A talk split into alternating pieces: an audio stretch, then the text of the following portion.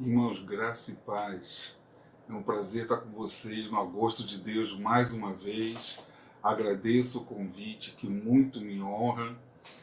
E é bom poder compartilhar a palavra de Deus nesse evento especial, em especial para o MP, que comemora seu aniversário. Parabéns aos nossos jovens, que o Senhor fortaleça essa juventude a cada dia, que vocês cresçam no Senhor, que vocês se desenvolvam que vocês possam conhecer cada vez mais da glória de Deus e que a esperança na graça futura seja muito firme no coração de cada jovem dessa igreja.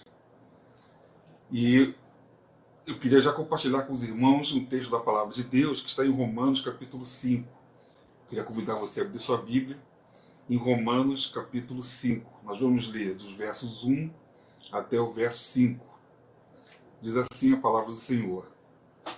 Justificados, pois, mediante a fé, temos paz com Deus por meio do nosso Senhor Jesus Cristo, pelo qual obtivemos também acesso, pela fé, a esta graça, na qual estamos firmes e nos gloriamos na esperança da glória de Deus.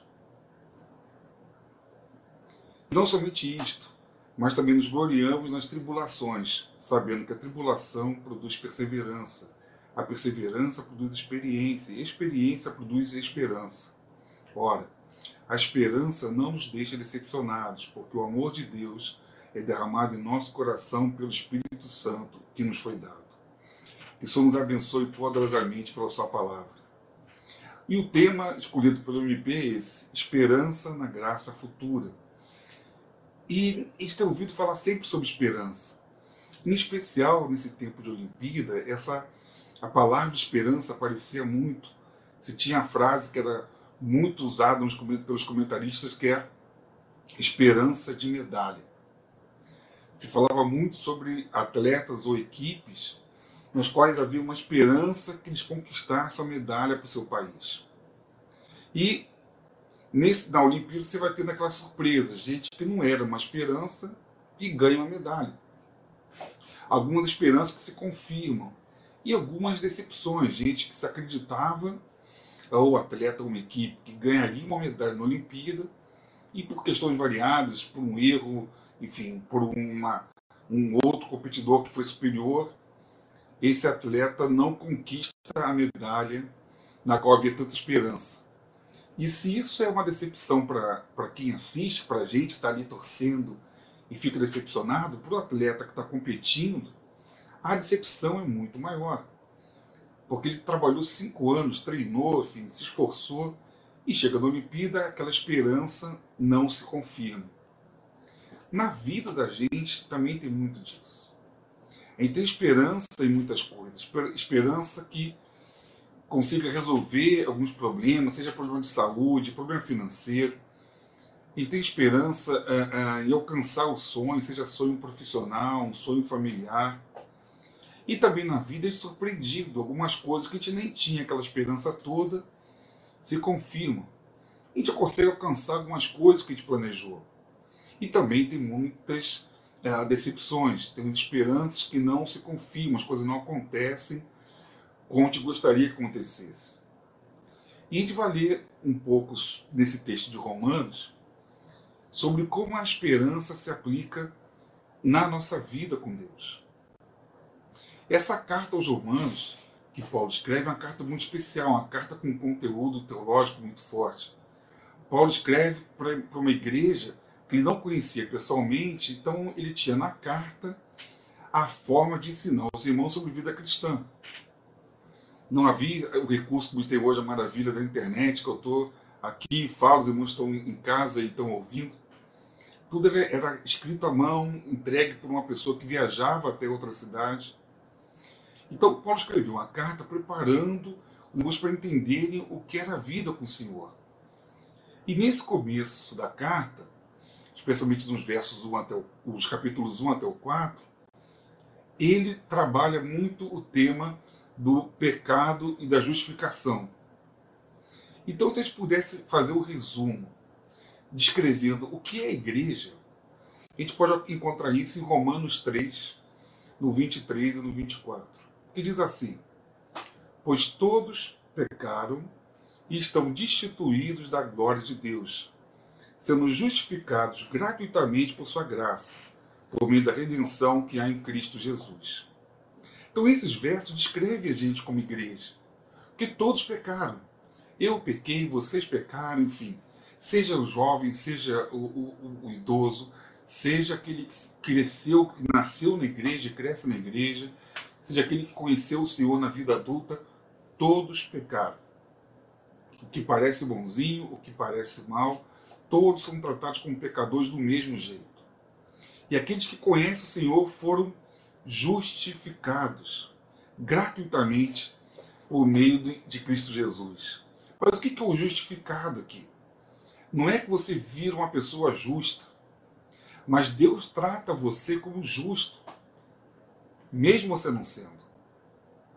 A, nossa confissão de fé, lá no capítulo 11, ela trata muito bem disso. Ela fala que nós não somos justos, mas somos tratados como pessoas justas. E isso acontece porque a gente tem algum mérito nisso, porque a gente tem alguma razão que mereça isso. Mas é somente em consideração à obra de Cristo. Então nós somos pecadores que em Cristo são justificados, tratados por Deus como justos, mesmo não merecendo isso, mesmo que nosso esforço não mereça isso. E agora no capítulo 5, a gente vai começar a ver um pouco do efeito disso na nossa vida. E como a esperança ela vai transformar a gente. Então eu queria que a gente pensasse sobre isso, quer dizer, o que é uma vida transformada pela esperança. É isso que já aprendeu hoje um pouquinho com o apóstolo Paulo na sua carta aos Romanos. Como viver uma vida transformada pela esperança. E a primeira coisa que a gente vai entender é que a esperança na graça futura, ela muda o nosso presente. Os versos 1 e 2 do capítulo 5, eles trazem alguns verbos que falam da nossa vida com Deus. E o tempo que esses verbos foram escritos nos ajuda a entender um pouco isso. O verso 1 começa dizendo que nós fomos justificados. Ele está falando isso, quando é escrito isso no grego, está indicando algo que já aconteceu. É um verbo chamado auristo. Ou seja, nós já fomos justificados em Cristo. De novo, não é o nosso mérito, não é o seu esforço, não é porque você é uma pessoa boa, é porque Cristo fez o sacrifício por mim e por você. Mas tem outros verbos nesses versos agora aqui. Você vai perceber que esses versos estão indicando um tempo que ocorre agora.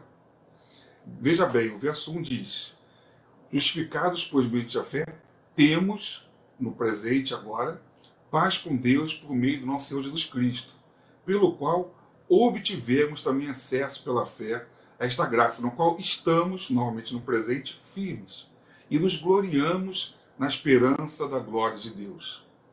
Então repara que como somos justificados, nós temos paz com Deus hoje. A gente já não vive hoje com medo da condenação. Eu não vivo mais com medo de, de ser castigado pelo Senhor. Por quê? Porque Cristo me justificou. Então Deus olha para mim com amor e me entende como justo. Eu já não estou mais sujeito ao pecado, ao castigo. Nós já obtivemos em Cristo acesso à graça de Deus. Estamos firmes nela hoje. De novo, sempre pelo merecimento do Senhor Jesus, não pelo nosso. Mas o chamado a experimentar da graça é para hoje, não para o futuro. E nós e nos gloriamos na esperança hoje. Nos gloriamos na esperança da glória de Deus. Quando se fala assim, a esperança na graça futura, a gente pode cair num, num, num erro que é muito comum, de achar que essa graça futura, a graça de Deus só vai ter efeito na minha vida no futuro. Ah, quando Jesus voltar, a gente fica esperando assim, é, quando Jesus vai voltar, quando eu for morar no céu, e parece que essas coisas que são para o futuro, só no futuro terão efeito na gente. Mas o que a gente vê aqui do texto é que eu sou chamado a me gloriar na esperança agora. Esse gloriar, quer dizer, é, é, é, eu me orgulhar disso, é exultar com orgulho, uma, uma, uma expressão forte de alegria. Não é orgulho pela minha conquista. Quer dizer, especialmente para os jovens, quer dizer, o jovem tem a conquista da, da, da, universidade, que é um motivo de orgulho. Alguns dizem que a, a, a universidade dá duas alegrias. Uma quando você entra e outra quando você termina e vai embora. Mas você está orgulhoso, você conseguiu é, é, ter um bom desempenho no Enem, conseguiu uma boa vaga na faculdade, depois você consegue terminar o curso e você se orgulha disso. Você pode estar orgulhoso, assim, enquanto jovem, poxa, consegui meu primeiro estágio, consegui meu primeiro emprego, estou progredindo na minha vida profissional. Isso é muito bom, essas conquistas, elas, elas trazem orgulho para a gente. Faz parte da vida. Só que, ao mesmo tempo que são bons motivos para ter orgulho, são todos eles motivos temporários. O nossa, nossa formação universitária vai passar, nossa vida profissional vai passar também. Tudo isso acaba. E o que a gente precisa aprender é colocar nosso orgulho, a nossa alegria naquilo que é eterno. Então, quando a Bíblia fala, lá em Romanos, capítulo no 5, verso 2, que a gente se gloria na esperança, essa esperança da glória futura, ela vai trazer para a nossa vida alegria hoje.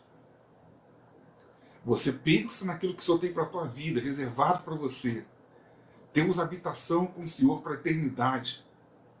O Senhor Jesus já prepara lugar para a gente. Mas essa esperança que temos naquilo que virá é, do Senhor para nós, já pode produzir no nosso coração hoje alegria. E já perceber que vai além disso. Mas a primeira coisa que a gente entende, a esperança muda nossa vida hoje. Vivemos hoje, nos motivamos hoje baseados na esperança que temos para o futuro e nos alegramos nisso. Mas a esperança, ela vai além. A esperança na, na graça futura, ela transforma os nossos problemas. Porque já viu, quer dizer, eu vou me gloriar na esperança da glória de Deus. Isso é bom. Fica até bonito de falar, mas no verso 3, o apóstolo Paulo traz uma expressão que pode causar uma certa estranheza. Ele diz: não somente isto, mas também nos gloriamos nas tribulações. E aí complica, porque poxa, eu tenho, vou me alegrar porque eu vou para o céu, graças a Deus. Agora, me gloriar nas tribulações. Quando eu pego essa frase e tiro do contexto, não faz muito, muito sentido. Fica parecendo assim, que eu, que eu gosto de sofrer. Ah, eu gosto da dificuldade, eu quero sofrer muito. Ah, isso é bom. E não é isso. A, a, a... Ele está falando aqui das tribulações que passamos nessa vida, tribulações que vêm quando servimos a Cristo. E a gente tem que lembrar que o Senhor Jesus fala que lá em Marcos capítulo 8, se alguém quiser vir após mim, negue a si mesmo, tome sua cruz e siga-me. Pois quem quiser salvar a sua vida, a perderá. E quem perder a vida por minha causa e por causa do Evangelho, esse a salvará. A gente está vivendo um, uns tempos onde parece que vida com Deus envolve você ganhar as coisas na terra. Aqui. E você, quanto mais vitorioso você vai ser é em relação a quantos bens materiais você consegue acumular aqui. E não é nada disso. O que a Bíblia ensina é o contrário. Eu quero seguir ao Senhor, eu tenho que negar a mim mesmo, eu vou tomar a cruz, ou seja, eu vou estar, estar pronto. Tomar a cruz é aquele que está pronto a morrer. A cruz era condenação no tempo de Jesus. E vou seguir, disposto, inclusive, a perder a minha vida se for preciso. Então, a, a, o Senhor Jesus já nos ensina que vida com Deus envolve negar si mesmo, tomar sua cruz. Jesus fala: olha, a porta da salvação é estreita, o caminho da salvação é estreito, isso envolve renúncia, envolve sacrifício, envolve esforço. E talvez a gente aqui no Brasil não tenha assim, a, a, a real noção do que, que é essa tribulação que Paulo fala aqui. Porque está num ambiente de liberdade religiosa. A gente pode viver a vida cristã sem ser ameaçado. Mas tem muitos lugares do mundo que não é assim. Se você procurar na internet sobre missão Portas Abertas, você vai entender que existem muitos lugares do mundo onde a pessoa é perseguida por ser cristão. Para você ter uma ideia, em julho agora de 2021, uma igreja em Bangladesh ela foi parcialmente destruída. Pessoas pegaram facão, martelo, picareta, o que puderam, e foram quebrando as paredes do, do templo. Porque eles queriam expulsar os irmãos dali. E os membros da igreja, especialmente o pastor da igreja, teve que fugir, se esconder, e, e todo dia ter que mudar de lugar onde está dormindo, porque as pessoas continuam atrás deles. E, e, e, já mandaram, olha, vocês têm que destruir o resto. Quebraram uma parte, queriam que a própria igreja destru, demolisse o templo. O que ficou em pé. E os irmãos tentaram reconstruir o templo e, e, não, e foram ameaçados de novo, violência outra vez. É isso. Você imagina se, se alguém invade o templo da igreja de Jardim Guanabara, começa a quebrar as paredes, quebra a janela, bate nas pessoas. Isso é ser cristão em Bangladesh. No Vietnã, as famílias cristãs não recebem ajuda do governo.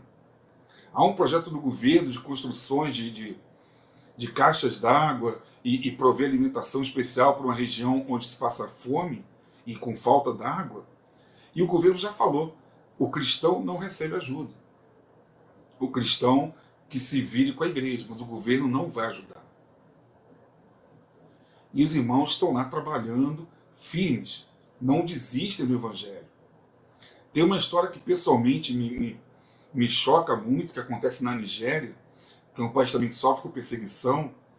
Em 2018, eles sequestraram 100 meninas numa escola. É um hábito do grupo Boko Haram sequestrar meninos em colégios. Então foram numa escola, sequestraram 100 meninas. Quando chegaram no acampamento deles, eles decidiram soltar as meninas se arrependeram, não sei. Mas tinha uma condição. Cada uma daquelas meninas tinha que se declarar muçulmana. E daquelas 100 meninas que foram ah, sequestradas, só uma continuou presa. Uma menina que se chama Léa Charibo. Na época ela tinha 14 anos. E ela não abriu mão de se declarar cristã, sabendo que ia ser continuar sequestrada, sabendo que como as notícias dão a entender, ela está presa até hoje, está desaparecida até hoje, mas algumas notícias aparecem, que ela foi, virou ah, uma, eles chamam de noiva do Boko Haram, enfim, já teve até dois filhos durante o cativeiro, e ela continua presa. Mas ela, ela declarou com firmeza. As amigas queriam convencê-la de não, não fazer isso, mas ela não abriu mão. Eu sou cristã e vou pagar o preço disso. Então, isso é tribulação. É a tribulação, guardada as proporções, que a igreja viveu ah, ah, no primeiro século, perseguida pelos judeus, perseguida pelos romanos. E Paulo fala que tem que aprender a se gloriar nas tribulações. Mas como isso? Não é pelo sofrimento em si, não é pela alegria de sofrer, não é para alegria de sofrer algum tipo de violência ou algum tipo de privação. Mas a gente se gloria na tribulação pelo resultado que essa tribulação produz na nossa vida. Diz o texto, nos versos 3 e 4, que a tribulação produz perseverança. Perseverança, a capacidade de suportar a luta. É como alguém que se exercita parecendo até a questão da Olimpíada. Quer dizer, quanto mais exercício aquela pessoa faz, mais ela é capaz de, de correr por mais tempo, por maior distância, ou de nadar mais rápido, ou de pular mais alto. A hora que eu passo pela tribulação, isso produz perseverança na minha vida, me torna cada vez mais capaz de suportar a provação, de passar através dela. E a perseverança, por sua vez, produz experiência. E o termo usado aqui, como traduzido como experiência, vai indicar produzir um caráter aprovado. Dizer, a perseverança nos permite viver como aprovados pelo Senhor nas tribulações. É como o ouro, quer dizer, que passa pelo fogo para ser purificado. Assim é o cristão quando passa pela tribulação. Aqueles que não desistem, eles alcançam experiência, alcançam aprovação. É como se as impurezas fossem tiradas. Eles vão vir, como assim como o ouro vira um, um ouro mais puro, um ouro melhor, o cristão ganha mais experiência. Na hora que ele é aprovado na tribulação, que ele passa pela tribulação e não desiste. Porque desistir, irmãos, é fácil. Quando eu conto essas histórias dos irmãos da igreja perseguida, eu sempre penso isso que para muitos deles era a coisa mais fácil do mundo. Alguns podem assinar um papel e falar: Eu não sou cristão. Está resolvida a vida deles. É fácil. Mas eles não desistem. Eles sabem que podem ser presos, sabem que pode sofrer violência da, da, da vizinhança, alguns sofrem violência da própria família e não desistem. Permanecem firmes dentro da tribulação. Eles têm aprendido, irmãos, nesses países onde essa tribulação e sofrimento tão grande, que, a, que a, a tribulação vai produzir perseverança, e a perseverança experiência, e cada vez mais esses irmãos, sofrendo pelo Senhor, são aprovados pelo Senhor, têm experiência, um caráter aprovado por Deus. E o texto diz mais que essa experiência, essa aprovação pelo Senhor, produz esperança. Quanto mais aprovados pelo Senhor, maior a, a, a esperança da glória futura na nossa vida. E quando fala em, em esperança no futuro, viver pela fé, um exemplo que a gente tem aqui poderoso é Abraão. E há uma expressão que Paulo usa na carta aos Romanos, no capítulo 4, que me chama muita atenção. No verso, capítulo 4, verso 18, Paulo está falando sobre Abraão. E eles falam assim: Abraão, esperando contra a esperança, creu para vir a ser pai de muitas nações. Segundo lhe havia sido dito, assim será sua descendência. Essa expressão, esperando contra a esperança, me chamou muita atenção. Especialmente no caso de Abraão. Que a promessa que ele recebeu de Deus era algo poderoso. Você vai ser pai de muitas nações. E Abraão teve que esperar 25 anos para essa promessa cumprir. Quem de nós, irmão, espera 25 anos por alguma coisa? Mas a esperança era contra ele. O tempo vai passando, Abraão vai pensar assim, poxa, está demorando muito, não vai dar certo, eu, eu, não vai ser mais assim. E depois ele tem um filho, vem Ismael, mas não era o filho da promessa. Ele continua esperando, 25 anos esperando.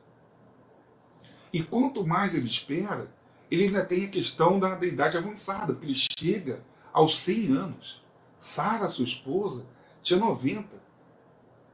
Como quer dizer, um homem vai ter um filho aos 100 anos, uma mulher aos 90 anos? Era impossível. Impossível isso acontecer. Era totalmente contra a esperança. Mas Abraão creu, ele continuou esperando, contra toda a perspectiva errada, contra tudo aquilo que parecia que não ia dar certo. Abraão creu. Então, tem dias que a esperança parece que está contra a gente. Tem dias que parece que as coisas não vão dar certo. Mas a gente continua firme na esperança, porque a gente crê que a esperança produz para a nossa vida, a tribulação produz para a nossa vida a esperança. No capítulo 4, no verso 20, Paulo fala assim: Abraão não duvidou por incredulidade da promessa de Deus, mas pela fé se fortaleceu dando glória a Deus. Irmãos, que coisa preciosa para a gente aprender. Na tribulação, eu dou glória a Deus. De novo, eu dou glória a Deus porque eu estou sofrendo? Não. Eu dou glória a Deus porque a esperança na graça futura, ela é firme na minha vida. A esperança na graça futura, ela vai crescer na minha vida. Essa esperança que é produzida, ela vai trazendo transformação sobre mim transformação sobre você. E na hora que a gente é transformado, a gente é aprovado nessas tribulações, a esperança aumenta, a nossa espiritualidade começa a mudar. Porque eu passo a viver não pela esperança só dessa terra. Eu não fico focado na esperança daquilo que é temporário. Eu fico focado na esperança daquilo que é eterno. E isso traz transformação para a gente. Quando nosso foco está naquilo que é eterno, nossa vida muda, nossa prioridade muda, nossas esperanças mudam, nosso, nossa forma de agir muda. É isso que faz com aquele povo da igreja perseguida continuar firme. Eles estão esperando na glória de Deus. O povo que vive no Afeganistão ou vive na Coreia do Norte, não é só a expectativa deles se vai mudar o governo, se o governo vai liberar a religião. A esperança deles é a glória do Senhor. Eles vivem em tribulação todo o tempo, mas eles esperam firmes a glória do Senhor. É isso que a tribulação faz com a gente. Ela aumenta nossa esperança. Por isso que a esperança no Senhor, ela muda a nossa transformação, a nossa tribulação. Por quê? A tribulação não vem só pelo sofrimento. A tribulação vem para produzir em nós a esperança na graça futura. Em terceiro lugar, a esperança na graça futura não falha. Olha o verso 5 do capítulo 5. A esperança não nos deixa decepcionados. Algumas traduções vão colocar a esperança não nos confunde.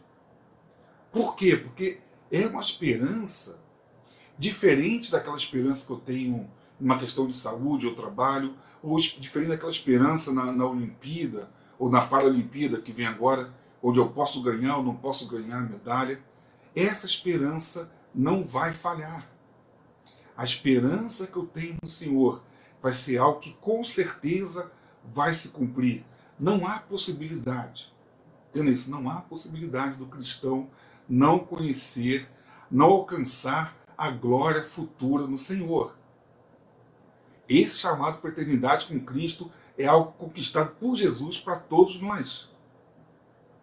Essa esperança não falha. Mas como é que eu tenho certeza que essa esperança não falha? Como é que eu tenho certeza que a gente não vai ser uh, decepcionado nessa expectativa da glória futura? Porque a garantia, irmão, dessa esperança não, é, não sou eu, não é você. Não é a minha disposição, não é a minha vontade. A garantia que eu tenho é o amor de Deus. Por isso que a gente vê aqui, porque o amor de Deus é derramado. Essa garantia é do Senhor. O verso 1 do capítulo 5 fala que nós somos justificados por meio do nosso Senhor Jesus Cristo. Essa é a nossa garantia sempre. É sempre o amor de Deus. A garantia não é o nosso amor pelo Senhor. Porque se, se a nossa garantia fosse o nosso amor, a nossa fidelidade, essa garantia tinha pouco valor. Porque nós somos inconstantes, a gente falha, a gente peca, a gente, a gente faz um propósito um dia e um propósito falha daqui a um tempo. Às vezes os propósitos não duram 24 horas. Quantas vezes? Comigo já aconteceu quantas vezes, irmãos? Mas a garantia é o amor de Deus. João 3,16 fala: Porque Deus amou o mundo de tal maneira. Não é porque Deus foi amado pelo mundo. Deus amou o mundo. 1 João 4,19 fala: Nós amamos o Senhor porque Ele nos amou primeiro. A iniciativa é de, do Senhor. A garantia é do Senhor. Por isso a esperança não vai decepcionar. Porque a garantia é do Senhor, do amor dele pela gente. Ele é o Todo-Poderoso. Aquilo que ele fala vai se cumprir e o amor dele sobre a nossa vida. É a garantia que essa esperança não vai nos decepcionar. Segundo, porque o Espírito Santo nos confirma isso. Todo cristão recebe o Espírito Santo, irmãos, e, e o Espírito Santo derrama o amor de Deus. Repara no final do verso 5 que Paulo fala que o Espírito Santo já nos foi dado é aquele verbo no auristo, igual tem lá no começo, algo que já aconteceu. Ou seja, eu já recebi o Espírito Santo. No dia que o Senhor me chama, no dia que o Senhor me transforma, Ele derrama sobre a minha vida o Espírito Santo. Ele dá isso. Só que o texto fala mais, que ao mesmo tempo que, que eu já recebi o Espírito Santo, o Espírito Santo ele derrama o amor de Deus sobre a gente. Tem um comentarista do Novo Testamento chamado Hendricks que ele fala que Deus não está controlando esse amor como se fosse um, um conta-gotas que vai derramando aos pouquinhos, não. O, é, ele vai derramando com abundância o amor sobre a gente. E, e, o tempo que o verbo foi colocado também lá no grego, ele está indicando uma continuidade, ou seja, nós recebemos o Espírito Santo. E o Espírito Santo produz um fluxo contínuo do amor de Deus sobre a gente. E essa é a garantia que, o, que a esperança não vai falhar. Porque independente de mim, quem garante essa, essa esperança é Cristo.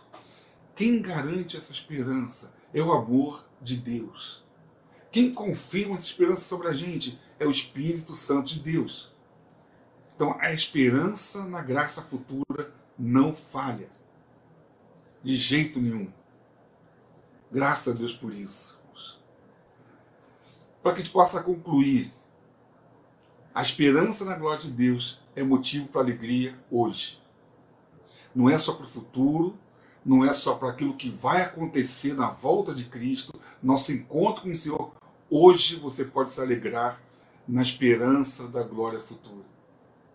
Hoje a graça de Deus é sobre a gente, não porque nós merecemos, mas porque fomos justificados em Cristo Jesus.